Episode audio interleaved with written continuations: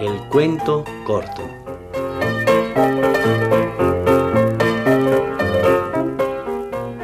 Sueño infinito de Pao Yu. Pao Yu soñó que estaba en un jardín idéntico al de su casa. ¿Será posible? dijo que hay un jardín idéntico al mío. Y se le acercaron unas doncellas. Yu se dijo atónito. ¿Alguien tendrá doncellas iguales a Yen y a Pinert y a todas las de la casa? Una de las doncellas exclamó Ahí está Yu. ¿Cómo habrá llegado hasta aquí? Yu pensó que lo habían reconocido. Se adelantó y les dijo Estaba caminando. Por casualidad llegué hasta aquí. Caminemos un poco. Las doncellas se rieron. Qué desatino, te confundimos con Yu, nuestro amo, pero no eres tan gallardo como él. Eran doncellas de otro Yu.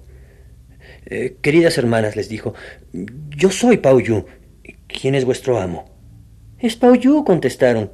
Sus padres le dieron ese nombre que está compuesto de dos caracteres, Pao precioso y Yu Jade, para que su vida fuera larga y feliz. ¿Quién eres tú para usurpar ese nombre? Y se fueron riéndose. Pao Yu quedó abatido. Nunca me han tratado tan mal.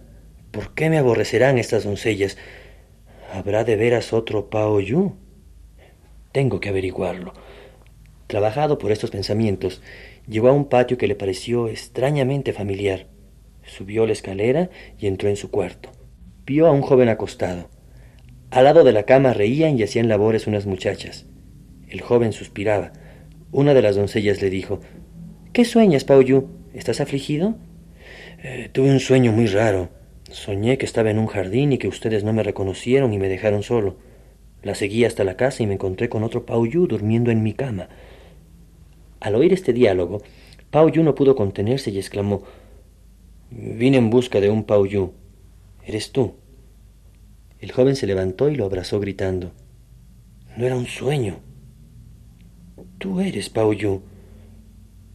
Una voz llamó desde el jardín, Pao Yu. Los dos Pao Yu temblaron. El soñado se fue y el otro le decía, Vuelve pronto, Pao Yu. Pao Yu se despertó. Su doncella Yen le preguntó, ¿Qué sueñas, Pao Yu? ¿Estás afligido? Eh, tuve un sueño muy raro. Soñé que estaba en un jardín y que ustedes no me reconocieron.